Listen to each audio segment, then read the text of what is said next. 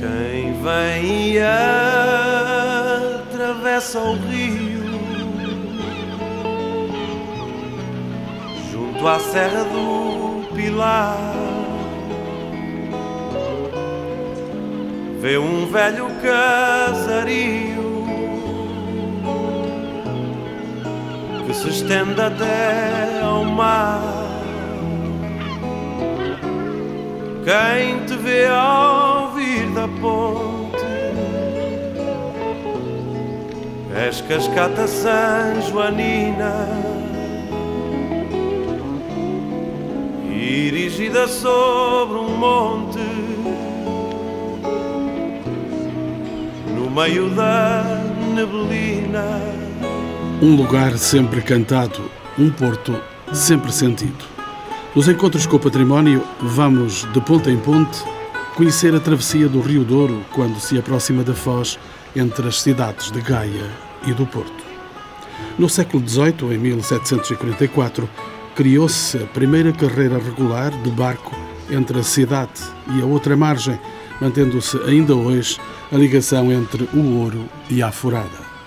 Pontualmente, faziam-se passadiços assentes em barcaças como o que serviu os exércitos de Dom Fernando em ajuda a gentes de Guimarães cercadas pelos castelhanos e a pretensão de Dona Leonor Teles, uma ponte de barcas no Rio Douro, permitiu-lhe casar em 1372 no mosteiro de Lessa de Bauli. Já no início do século XIX, em 1802, foi feita em vão uma tentativa de construir uma ponte em pedra de um só arco, desenhada por Carlos Amarante. Este desenhador levaria a cabo, quatro anos depois, a tristemente famosa Ponte das Barcas, de caráter permanente, constituída por 20 barcas, desmontável na época das cheias. Em 1809, cerca de 3 mil pessoas caíram desta ponta ao rio em fuga às tropas de Napoleão. Depois da tragédia, foram ainda construídas mais duas pontes de barcas que dariam por fim lugar, em 1843, à Ponte Pencil, suspensa por oito cabos suportados por torres de pedra. As oscilações sensíveis durante a travessia impuseram o seu desmantelamento pouco depois da inauguração da Ponte Dom Luís I em 1886. Dez anos antes desta ponte que ligaria o Porto a Gaia em dois tabuleiros e onde foi cobrada a portagem até à década de 40 do século XX, outra ligação, esta ferroviária e à cota alta, se estabelecia entre as redes de caminho de ferro a norte e a sul do Rio Douro. Construída em 22 meses, foi inaugurada em 1877 com o nome de Ponte Maria Pia.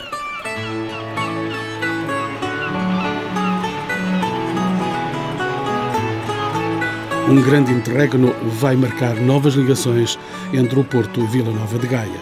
Se a necessidade de uma nova construção era assinalada já em 1932, só em 1956 o engenheiro Edgar Cardoso dará início à Ponte da Rábida, inaugurada em 1963, ostentando um duplo arco que foi, na época, recorde mundial. Muitos curiosos e descrentes no engenheiro carismático alugaram casas nas imediações da Rábida para fotografarem a temida queda da ponte. Edgar Cardoso deixou sinais da sua genialidade em mais de uma dezena de pontes construídas no estrangeiro e em Portugal. O Porto havia de contar de novo com o engenheiro polémico na construção da Ponte de São João em nova travessia ferroviária inaugurada em 1991. O vão central, em betão pré-esforçado, constituiu um novo recorde mundial. A sobriedade e a simplicidade estética caracterizam outra ponte, a do Infante, da responsabilidade do professor António Adão Fonseca. Uma ligação rodoviária para substituir o tabuleiro superior da ponte Dom Luís I, que desde 2005 serve o metropolitano. A Ponte do Freixo, 700 metros a montante da Ponte Maria Pia, é obra do gabinete do professor António Reis.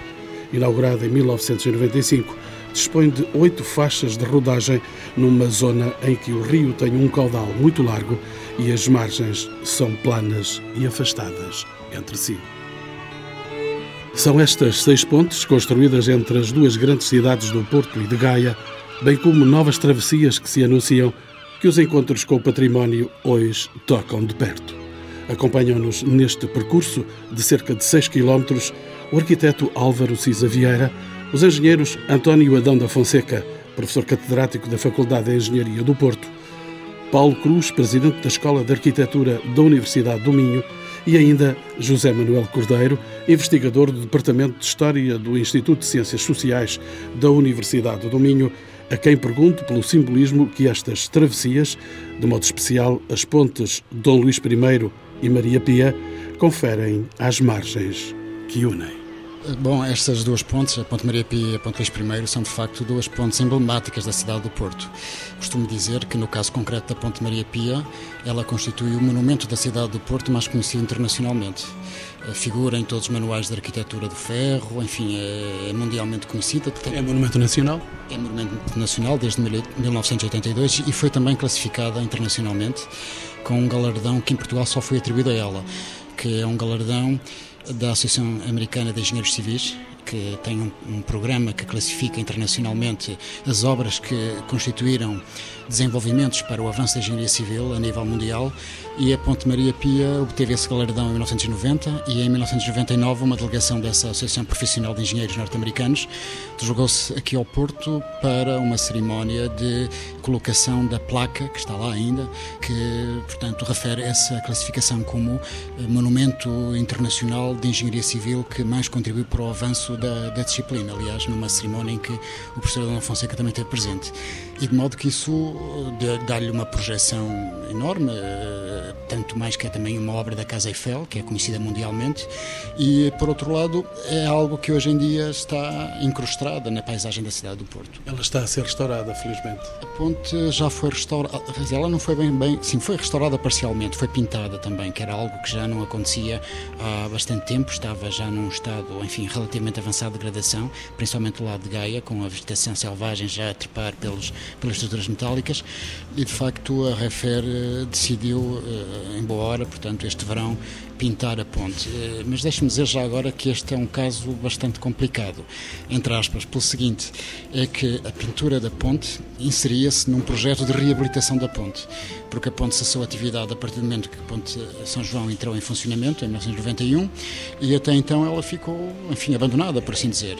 A ponte tem uma importância incalculável, não é? Tanto mais que, como referi, contribuiu para, é reconhecido universalmente que ela contribuiu para o desenvolvimento da engenharia civil a nível mundial, mas eh, aqui há uns anos, quando estavam a preparar aqui na cidade do Porto as cerimónias comemorativas dos 125 anos da ponte, eh, a Ordem dos Engenheiros, a secção norte da Ordem dos Engenheiros, estabeleceu um programa de comemorações que entre elas visou a realização de um simpósio, a edição de uma monografia, o que foi feito, e depois também surgiu o projeto de encontrar uma solução para a ponte, apresentar uma solução para a ponte, uma vez que tinha-se falado muita coisa dela poder vir a ser reutilizada pelo metro, por um comboio turístico, etc. Nada disso era viável.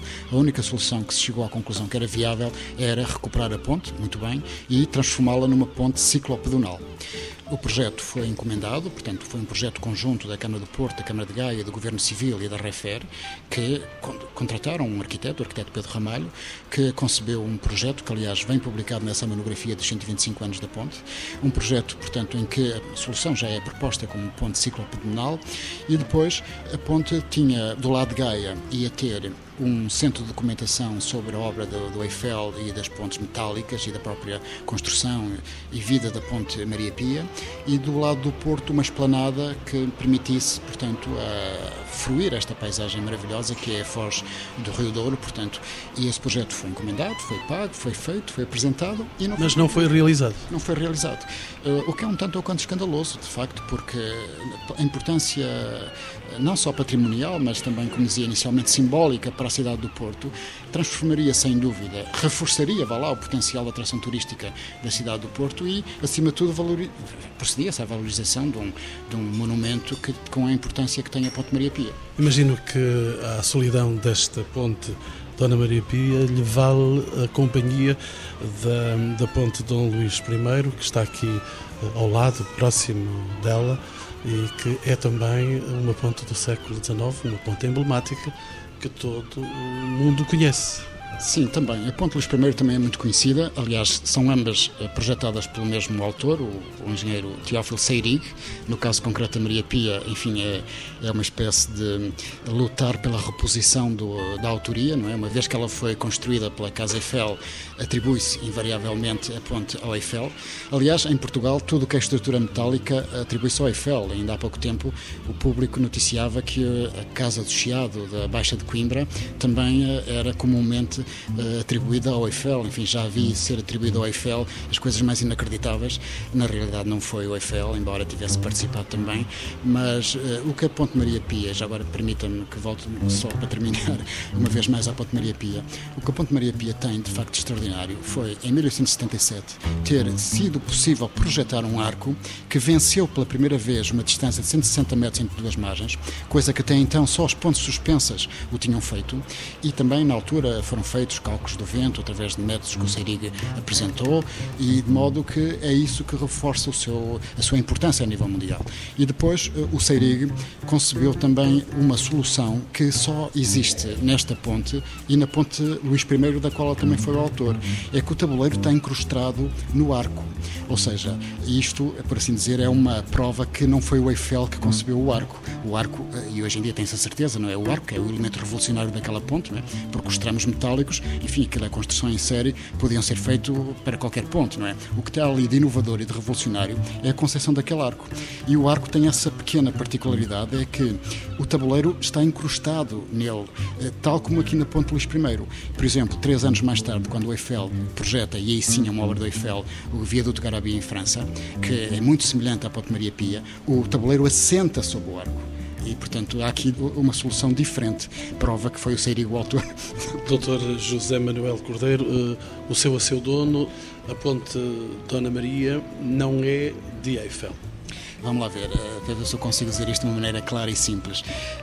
A Ponte Maria Pia é uma obra da Casa Eiffel e naquela altura, eh, enfim, como creio que hoje em dia, estas soluções são feitas por equipa, não é?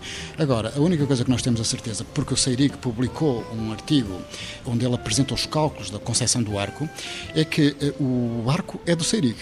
Eh, que era um engenheiro sócio do Eiffel, na Casa Eiffel, portanto a Casa Eiffel foi constituída por dois sócios inicialmente, o Seirig, que por acaso até tinha uma cota superior à do Eiffel, e que se separam imediatamente após a construção da Ponte Maria Pia. O arco é de facto o elemento revolucionário eh, e esse temos a certeza que foi o, o Teófilo Seirig que o concebeu. De modo que, enfim, temos que reconhecer de facto que os outros elementos são elementos, enfim, corriqueiros, perdão a expressão, que não têm nada de extraordinário, é? de modo que se o elemento revolucionário é de Seirig, a autoria da ponte é de Seirig. Engenheiro Paulo Cruz, cada ponte é um caso singular. Que fatores é que determinam a escolha de um projeto? Variedíssimos. Eh, são conhecidas, hoje em dia, todas as soluções foram apresentadas, quer para a Ponte Maria Pia, quer para a Ponte Luís I, quer para a Ponte da Rábida. Razões estéticas, custo, funcionais, por exemplo, para não repetir as pontes que já aqui foram aludidas, a Maria Pia e a Luís I, por exemplo, da Ponte da Rábida, o mesmo projetista apresentou uh, o projeto de várias soluções, inclusivamente de uma ponte de alvenaria. Uh, mas também ponte metálica, uma ponte suspensa, uma ponte em betão pré-esforçado, etc. Por exemplo, da ponte da Rábida, isso está escrito que uma das razões que levou a escolher a solução do betão armado para uh, a defesa dos interesses da nação foi o privilegiar os materiais uh, disponíveis em Portugal, portanto, no caso, o, betão, em detrimento de outras soluções que recorressem grandes perfis metálicos, etc. Falamos de pontes construídas, mas eh, teremos necessariamente que percorrer a história e falar de pontes não vistas, não olhadas agora e que uh, foram um momento importante da história, concretamente aqui a dois passos do sítio onde estamos, estamos no cais da Estiva. Aqui uma tragédia aconteceu na Ponte das Barcas e há pouco tempo fazíamos memória disso mesmo. Exatamente. A tragédia, quando as invasões napoleónicas, enfim, é conhecida de todos. Em relação à Ponte das Barcas, houve, não sabemos quantas, mas houve seguramente inúmeras pontes de barcas eh, aqui neste, neste local ao longo da história. A última foi construída em 1806 e já era uma ponte que já era um pouco mais avançada, digamos assim. O problema das pontes de barcas é que cortavam a circulação uh, no rio e a cidade do Porto durante muitos anos e até ainda no século XX, durante ainda algumas décadas, primeiras décadas do século XX, a cidade do Porto estava voltada para o rio. O rio era, por assim dizer, o eixo central da atividade económica do Porto. Eh, e eh, o problema, de facto, que se colocava é que com um sistema de ponte de barcas, além de não ser inteiramente seguro, não é? tinha que se desmontar, por exemplo, no inverno, quando o caudal do rio era muito, muito forte, porque rebentaria com as barcas, eh, havia necessidade, de facto, de encontrar uma solução. E o desenvolvimento da engenharia e da, e da indústria no, no século XIX vai proporcionar o surgimento da ponte, conhecida popularmente por Ponte Pêncil, o nome oficial oficial é Ponte Ana Maria II, que é construída é, em 1842, é inaugurada em 1842, e é o resultado disso, portanto, é, uma, é o resultado da nova era que se está a instalar um pouco por toda a Europa e no mundo. Há um contexto político português que vai permitir a construção de duas pontes importantes, a Dona Maria Pia e eh, esta de Dom Luís. Sim, é, sim, essas já são no período da regeneração, não é? Mas, de certa maneira, a Ponte Pêncil também resulta, vá lá, da nova situação política que se cria em Portugal após a vitória definitiva do liberalismo em 1834, nomeadamente estabelecer uma ligação entre Porto e Lisboa por estrada, porque, por incrível que pareça, não havia propriamente uma estrada que ligasse Porto e Lisboa, ou seja, tinha havido uma estrada que se tinha começado a construir no final do século XVIII, mas tinha ficado em Coimbra, e a partir daí era um problema a ligação de Coimbra ao Porto. Depois, logo a seguir à vitória dos liberais, a empresa do Clarange Lucote ganhou o concurso para construir uma nova estrada, só que a estrada ficou em Vila Nova de Gaia, portanto o términos era aqui mesmo em frente, não havia passagem, a não ser a ponta das barcas, não é? E de modo que é, é também neste novo contexto político que se vai construir a Ponte Pêncil, que pertence a uma primeira geração de pontes de ferro. Uh, a ponte Pencil era uma ponte muito bonita, muito elegante, aliás, todas as pontes pensas, na minha opinião, são muito elegantes e uh, na altura ela representou precisamente isso, não é? Uma necessidade em termos económicos de fazer a ligação norte-sul e também uma solução que agora a engenharia e a arquitetura metálica proporcionava com os novos materiais. Doutor Paulo Cruz, eh, estamos ainda a falar da primeira geração das pontes. Em que contexto tecnológico é que elas se inserem de facto? De utilização ainda de um material que não era o aço que nós hoje conhecemos, portanto são pontes ainda em ferro. Ambas eh, foram recorde do mundo, do seu tipo. A ponte eh, Luís I ainda detém esse recorde para ponte de ferro. A ponte Luís I, retomando a conversa de há pouco, representa também o desafio foi eh, unir as duas cidades às duas cotas, à cota superior e à cota inferior. E foi poucos anos depois, uh, Ponte Luís I, construída poucos anos depois da Ponte Pencil. Precisamente porque nesses 40 anos houve uma grande evolução na indústria siderúrgica e, portanto, os materiais passaram uh, rapidamente de um ferro com uma resistência muito limitada para materiais muito mais resistentes. É? E, portanto, foi uma grande evolução tecnológica que permitiu dar esse salto. Arquiteto Cisa Vieira, Vamos para uma segunda geração de pontes. Depois destas construídas, houve um grande tempo em Portugal que as pontes não, não se levantaram no Porto. O que é que impediu que se levantassem pontes mais cedo do que aquilo que se verificou mais tarde já com a ponte da Rábida? Bem, decisão política, não? É? decisão política. Houve, de um modo, falando de um modo geral, no Porto, um abrandamento do grande desenvolvimento que o Porto teve no século XIX. Ainda hoje acontece isso. Estava a mandar algum recado de, do Porto para Lisboa agora? Não, não é para Lisboa, é, é para o país. a pedra de toque da qualidade de uma ponte, para mim, é a forma como ela encontra as margens, a forma como penetra na cidade e, esta ponte Dona Maria tem esse aspecto muito bem resolvido, magistral. Aliás, existe, julgo que existe ainda no Museu Soares dos Reis, uma aguarela que representa as margens onde foi decidido construir a ponte.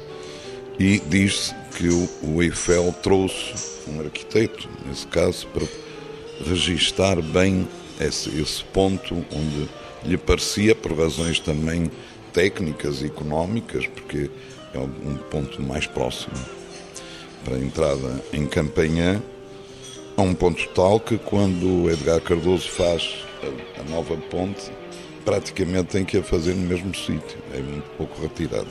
Mas tem esse aspecto e tem outra coisa de uma beleza extraordinária, que é a forma como o arco pousa, que é em bico, é uma rótula. Hum? Isso é realmente uma beleza extraordinária. Portanto, esse aspecto de transformação da paisagem e de qualidade nessa transformação está muito presente nesta, nesta ponte. Na ponte Dom Luís há uma resposta ao movimento na cidade, ao que se passava no movimento da cidade. A cidade começa a desenvolver-se para o interior, isso já vem de trás, já se faz a Rua do Almada, que é esta grande reta em direção a norte, e portanto cota alta. E o interessante nesta ponte é que está num momento de transição em que a cidade se desenvolve para o interior, mas ainda se mantém a importância da cota baixa. Então faz a ponte a duas cotas e abre novas perspectivas para o futuro da cidade e confirma essas novas perspectivas, mas mantém também a vivência da, da zona ribeirinha. A ponte é enviada ao coração da cidade? Sim, sim. Intencionalmente? Sem dúvida. Estava a desenvolver-se a parte alta da cidade, portanto havia ali um chamamento irresistível para quem soubesse ler o que é que se estava a passar. Os comboios, era preciso arrumá-los um pouco mais ao lado? Sim, pois. Foram para... Para a periferia do centro urbano. Doutor José Manuel Cordeiro. Eu só queria acrescentar um pormenor uh, ao que o arquiteto Cisa Vera disse, que infelizmente essa aguarela uh, que representa a Ponte Maria Pia, infelizmente não está no Museu Soares Rurais. Essa aguarela, uh, como disse muito bem, foi oferecida no ato de inauguração por esse arquiteto que integrava a equipa da Casa Eiffel, foi entregue e oferecida à família real, portanto ao, ao Dom Luís e à Dona Maria Pia de Saboia, e fez parte do, do espólio da família real. Para mim, nunca, eu quando na altura pesquisei juntamente com o meu colega, o professor Paulo Cruz, e depois mais tarde também com outro livro sobre a Ponte Maria Pia, que também coordenei com o engenheiro António Vasconcelos, andamos à procura onde estaria essa aguarela, que pelos vistos fez um grande sucesso e na altura ela foi descrita pela imprensa da cidade, portanto, como o Luís I, eh, o rei, ter apreciado bastante. E para mim a surpresa, aqui há cerca de um ano, um ano e meio, encontrei essa aguarela numa loja antiquária aqui no Porto, à venda. E creio que ainda lá estará. Portanto, seria uma boa oportunidade das autoridades da cidade, a Câmara. Arquiteto Cisaria. Porque é que não a comprou logo? Comprei porque ultrapassava imenso as minhas disponibilidades financeiras, porque o, o proprietário da loja tinha bem consciência do valor que representava aquela obra. Mas esse é um documento que é fundamental. Agora posso acrescentar que eu, na altura, perguntei se ele não tinha sondado a própria Refer ou a Câmara do Porto para ver se eles estariam interessados em comprar para o Museu da Cidade ou para o próprio espólio da empresa. E ele disse-me que de facto o tinha feito, mas que não se tinham mostrado interessados. Por outro lado, determinante engenheiro Adão Fonseca, determinante foi a utilização de novo material, o, o armado. Esta aplicação trouxe outras formas de exploração, outras potencialidades plásticas para fazer as pontes. Isso aconteceu. Sem dúvida, a história das pontes do Porto também contam a história dos materiais estruturais. E, portanto, quando a, a ponte Pencil uh, aparece, ela responde a uma capacidade de usar o, o ferro uh, em cabo. Uh, depois, não é surpreendente que quer a ponte Maria Pia, quer a ponte Luís I, tenham sido uh, projetadas e construídas por equipas e empresas uh, localizadas na zona da Flandres e do norte da França, porque era a região da Europa que, de certo modo, ainda hoje uh, lidera a evolução desse tipo de materiais. E, portanto, detentores de conhecimento muito atualizado desses novos materiais permitiu-lhes projetar obras que depois, eh, pelo seu arrojo e, afinal, também relativa economia face à qualidade, eh, levaram a que elas fossem construídas. E com a chegada do botão armado, de facto é um material que chega no final do século XIX, vai se desenvolver muito durante a primeira metade do século XX e, portanto, já na segunda metade do século XX é um material começa a ser muitíssimo bem controlado nos seus, nas suas características e isso levou a que portanto, o gênio do Edgar Cardoso permitisse a sua utilização com características de facto eh, extraordinárias e que a todos nós eh, eh, honra e, e, e agrada.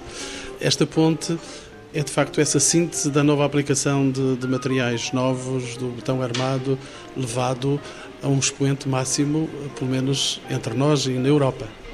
Eu considero que a Ponte da Rábida é um caso excepcional de utilização do botão armado de uma forma brilhante, até na sua componente plástica.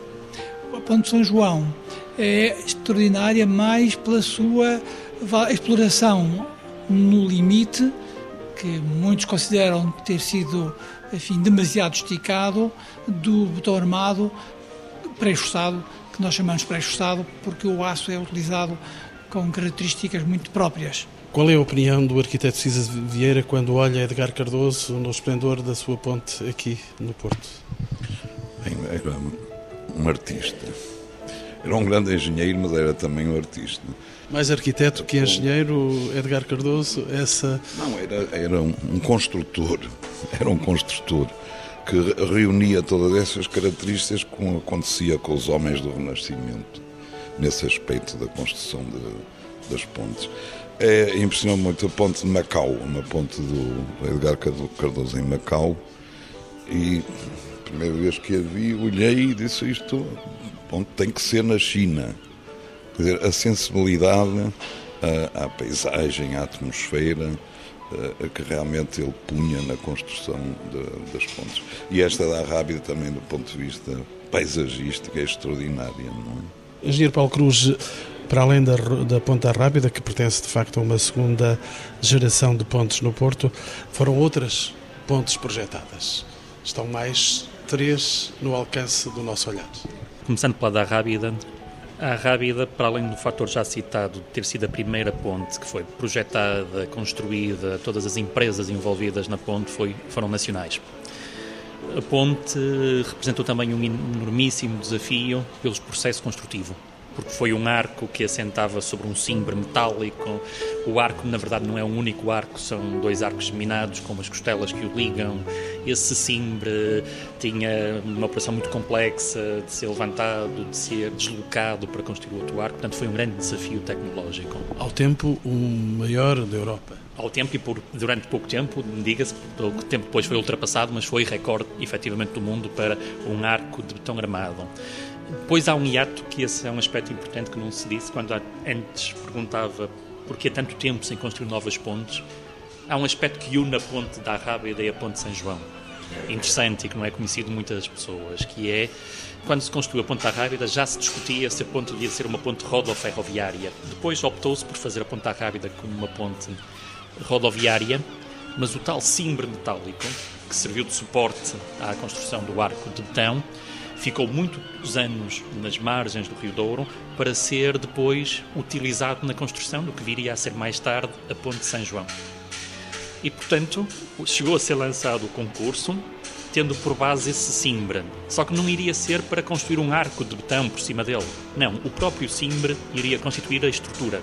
Portanto, iríamos ter a Ponte da Rábida, com a estética que conhecemos, e uma ponte mais ou menos na localização da de São João, que seria o arco metálico, e depois com um tabuleiro e com uma solução que o próprio engenheiro Edgar Cardoso propôs uma e houve outro engenheiro do Porto que propôs uma solução ligeiramente diferente e aliás tiveram muito tempo em tribunal porque havia ali uma acusação de plágio, etc. Foram olhares que não foram eh, de facto executados.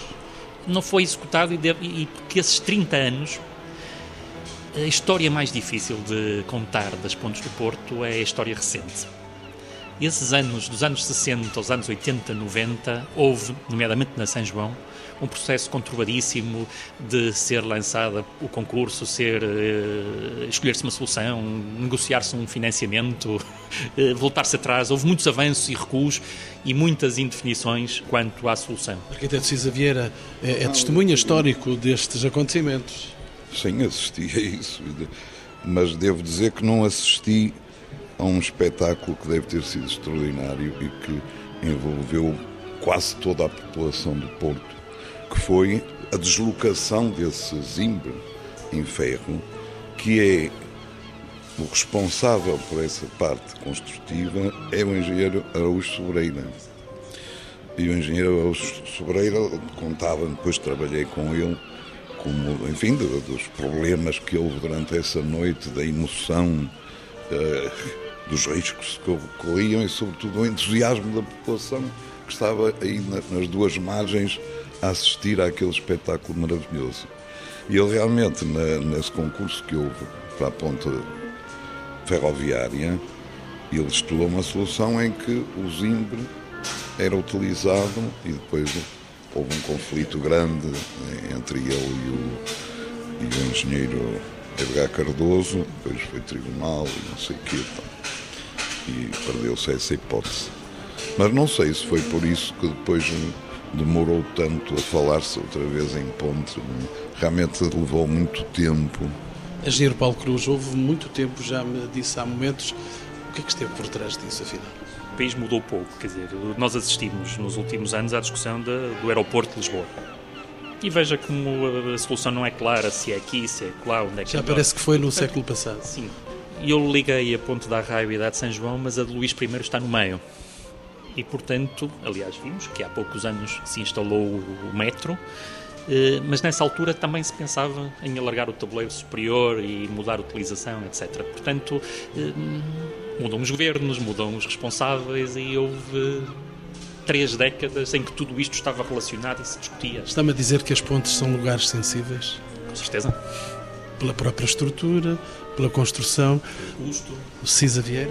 Estaria indicado, se me permite, que falasse o engenheiro Adão da Fonseca. Eu já lhe vou dar a palavra. Está ligado. E eu trabalhei com ele, tive o prazer de trabalhar com ele em duas das pontes novas, mas trabalhei como colaborador e incidindo nas conversas que tivemos sobre determinados pontos que a mim me pareciam muito importantes, tais como a tal entrada na encosta, tocar na encosta, e portanto nesse aspecto tivemos um, uns períodos de trabalho muito interessantes para mim. Mas é, eu acho que o, o engenheiro Adão da Fonseca poderia dar perspectivar esse aspecto da construção das novas. O engenheiro Adão da Fonseca que projetou a ponte Infante Dom Henrique. Para si, imagino que seja a sua menina dos olhos. Eu costumo dizer que a ponte do Infante é, é o meu menino, bem forte e poderoso. A minha menina é a ponte Pedro Inês, em Coimbra. Mas eh, há pouco referi que, de certo modo, a história das pontes do Porto eh, relatam a evolução dos materiais estruturais, mas também, também eh, as técnicas construtivas. E a Ponto Infante é, de facto, uma obra extraordinária e de uma imensa dificuldade construtiva que só poderia ter sido construída quando foi, portanto, já na entrada, mais propriamente, já mesmo dentro do século XXI, porque ela teria sido impossível de construir sem uh, os meios de controle de obra uh, que hoje conseguimos, envolvendo inclusivamente computadores. Computadores para efeitos de cálculo estrutural já terão várias dezenas de anos, mas uh, o surgimento dos computadores em obra para acompanhamento da obra, com as novas tecnologias de observação e seguimento na hora, no instante do que se está a passar, isso são evoluções que se processam nos anos 90 do século XX e só praticamente no século XXI é que aparecem com capacidade de ser utilizadas. Portanto, a, a Ponto do Infante é extraordinária, ela é um recorde do mundo também no seu tipo de solução, construtivamente uma dificuldade imensa e, e só possível graças, enfim, à, à capacidade de controle, de construção de que dispomos. Como é que se complementa o trabalho, a atividade do engenheiro com o arquiteto para o levantamento da obra, digamos assim? Eu já vou falar com o arquiteto Cisaria. Foi muito interessante a maneira como o arquiteto eh, Álvaro Cisa respondeu à sua provocação de se o Edgar Cardoso era engenheiro ou arquiteto. E ele respondeu eh, brilhantemente dizendo que era um construtor, no melhor sentido da palavra, com toda a sua força da história. Portanto, o que está em causa é fazer uma obra que todas devem ter preocupações ambientais, estéticas, de funcionalidade, etc., mas que envolve um conjunto de conhecimentos e de sensibilidades que cada vez mais é difícil estar dentro de uma única pessoa. Eu diria que a sensibilidade pode, pode estar numa única pessoa, mas os conhecimentos já não é possível. E, portanto, cada vez mais é necessário uma equipe. E, eh, implicitamente, falamos do arquiteto, que projeta e do engenheiro que projeta, mas também, também temos o que constrói. E em relação ao ponto do Infante, referi a problemática da própria construção, o que envolve, afinal de contas, o construtor e todo um conjunto de conhecimentos que estão naqueles que constroem, naqueles que vivem a construção. Mas esta é a palavra do engenheiro Adão da Fonseca. O arquiteto Cisa Vieira corrobora a palavra do engenheiro? A minha intervenção no projeto é, é muito mais limitada do que sugeriu a, o relato do engenheiro. Quando se tratava de assuntos como esse encontro com a margem, ou assuntos do, do desenvolvimento urbanístico produzido, exigido pela ponte, nós conversávamos. E em relação à própria estrutura da ponte, conversamos bastante. Engenheiro Paulo Cruz não oferece controvérsia o futuro e as novas travessias do Porto. Vem aí mais pontes para o Porto. Com certeza, esperamos que sim. E esperamos, completamente de acordo com o que foi dito até agora, de que as pontes representam um sítio, mas representam um momento também. E, portanto, eh, seguramente que teremos, não é que haja nenhuma preocupação com isso, de reunir um catálogo das tecnologias, etc., mas a ponte em cada momento deverá fazer apelo e recurso aos materiais eh, que entretanto se desenvolveram, eh, às técnicas que entretanto se desenvolveram. Por exemplo, uma das soluções que estava prevista executar era, imagino, com aço inox, por exemplo Hoje em dia também já se fazem pontos recorrendo a materiais compósitos, etc. Portanto, seguramente que em cada momento recorremos a novas soluções, a novos materiais, a novas tecnologias. A engenheira Adão Fonseca vem aí então novos pontos. Vai assinar alguma? Bem, eh, eu estou evidentemente disponível para as, as assinar e fazê-lo até com bastante paixão. De facto, há várias pontes que têm sido estudadas, eu direi que há três que se mantêm em suspenso ou caminhando devagar. Quais são? Aqui, praticamente no sítio onde estamos, uma ponte... do, do Cais da Estiva? No Cais da Estiva, portanto, ligando uh, ao Cais de Gaia, uma ponte pedonal e ciclável, portanto, uma ponte suspensa e que, aliás, uh, foi muito aclamada eh, sob os seus mais variados aspectos. Eh, não é uma obra extremamente cara, eh, enfim, o seu orçamento é da ordem dos 15 a 20 milhões de euros. E faz de todo falta? Sem dúvida nenhuma que faz falta. Depois do enfeite todo de, do cais do outro lado, estamos agora a olhar Gaia do outro lado, do enfeite do cais de Gaia, sem uma ligação, ficaria ainda mais distanciado. Os turistas descobriram o Porto de alguns anos para cá. E eu direi que o Porto descobriu o Rio Douro uh, no seguimento de uma regata que, embora foi trazida aqui ao Porto, e portanto o Rio esquecido começou a retomar a posição que tinha e que tem que ter e que merece, merece o Rio e merecemos nós. E, no entanto, é preciso que uh, se criem condições para o seu próprio usufruto. Vem aí mais duas pontes, então. Bom, esta, portanto, seria pedonal e, uh, portanto, aumentaria garantidamente todo o interesse turístico e de, e de lazer que se reconhece uh, ser, enfim, o grande futuro uh, destas margens. Mas há mais duas que se mantêm, em particular uma que uh, se virá a linha do metro em anel que unirá a Gaia e o Porto, fechando, portanto, o anel que em parte, na, na sua metade, a, a, nascente existe e que passa na ponte Luís I, no tabuleiro superior da ponte Luís I. Os ouvintes estão a tentar saber onde é que ela vai ser localizada. Ela é localizada eh, já bastante, a cerca de 500 metros da ponte da Rábida, passando da zona onde está o Arrábida Shopping, portanto na continuidade da, da chamada Avenida VL8, e depois passa para o Porto no chamado Polo 3 da Universidade. Terceira ponte, já será a nona ponte do Porto.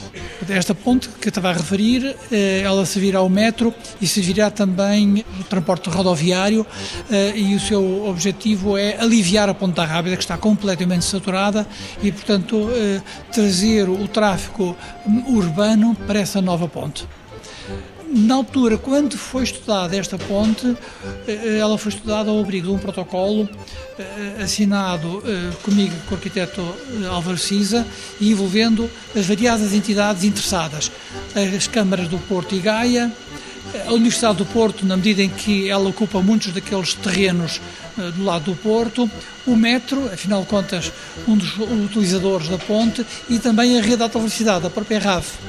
E esse consórcio que envolvia essas entidades, portanto, pedia que nós estudássemos a travessia de, dos vários meios de transporte e de peões, evidentemente, também. E vai ser localizada onde, Sr. Eh, engenheiro?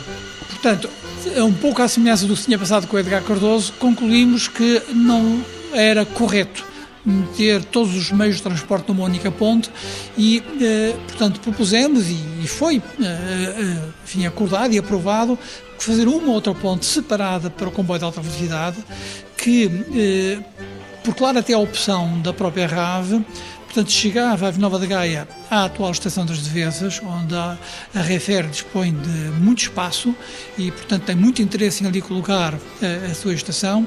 E depois uh, o comboio de alta velocidade entrava em túnel, em linha reta uh, ao aeroporto Pedras Rubras, de Sá Carneiro. Portanto, a travessia do Rio Douro processava-se nessa reta, entre a encosta onde está atualmente a, a Coburns, que é uma das empresas da vinho do Porto, e entrava no Porto na encosta do Palácio Cristal, e a solução de entrada foi de facto brilhantemente proposta e pensada por arquiteto Álvaro. Portanto, entra uma ponte as, as pontes de comboio têm aspectos muito positivos, elas são mais estreitas, o comboio é muito mais disciplinado do que os automóveis, mas afinal quando temos uma ponte muito grande que entra numa encosta rochosa, extremamente poderosa, e aquele conflito de duas entidades muito poderosas era solucionado por arquiteto Cisa de maneira muito simples, não se tocando. Depois, o, portanto, o comboio prosseguia em túnel e iria passar na rotunda da Boa Vista, onde teria uma estação em profundidade, à semelhança do que se passa noutras cidades, por exemplo em Bruxelas, em direção direta ao aeroporto de Sacardeiro. Aponte uma passagem para outra margem. Aponte uma passagem